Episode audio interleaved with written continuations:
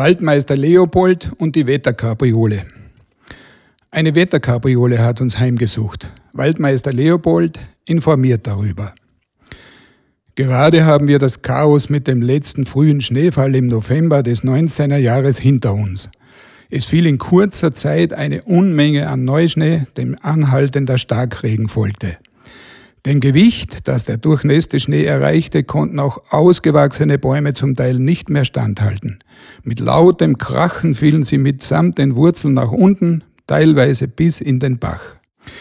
Wir Eichkatzeln können noch von Glück reden, dass nicht viele Bäume davon betroffen waren, auf denen wir unsere Behausungen gebaut hatten. Eigentlich war es nur eine knorrige Fichte, auf der allerdings die erst vor drei Wochen fertiggestellte Aussichtswarte eingerichtet war.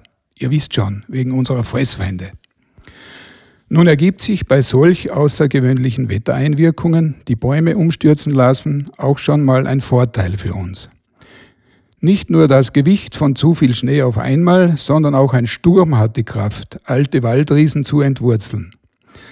Wenn wir beobachten, dass nah am Ufer ein großer Baum immer stärker hin und her schwankt, der über das andere Ufer hinausreicht, ist es unsere Hoffnung, dass er quer über den Bach fällt und oberhalb des Wassers liegen bleibt.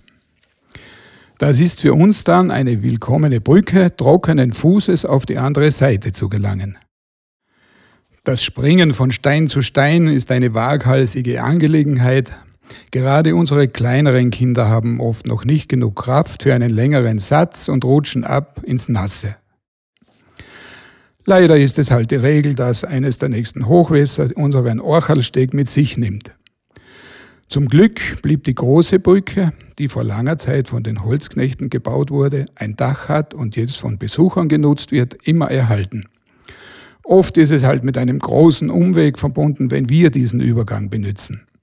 Und wenn wir das tun, wird das nicht so gemacht wie bei euch, dass man unter dem Dach geht. Oh nein, wir tänzeln elegant auf dem Dachfirst entlang. Unterschied muss sein. Dass man öfter mal auf die andere Bachseite will, hat verschiedene Gründe. Da findet man Abwechslung bei der Essenssuche, Verwandtschaftstreffen, Austausch von Neuigkeiten, Altenbesuche und so fort. Und ja, natürlich streckt auch die Liebe ihre Fühler aus. Dabei denken wir selbstverständlich nur an unsere Verpflichtung, durch Fortpflanzung die Art zu erhalten und zu vermehren. Nicht ein Gedanke an das Vergnügen kommt vor. Bei euch Menschen ist es doch genauso, oder? Das war wieder ein kurzer Bericht über das Leben hier. Es grüßt euch herzlich Leopold.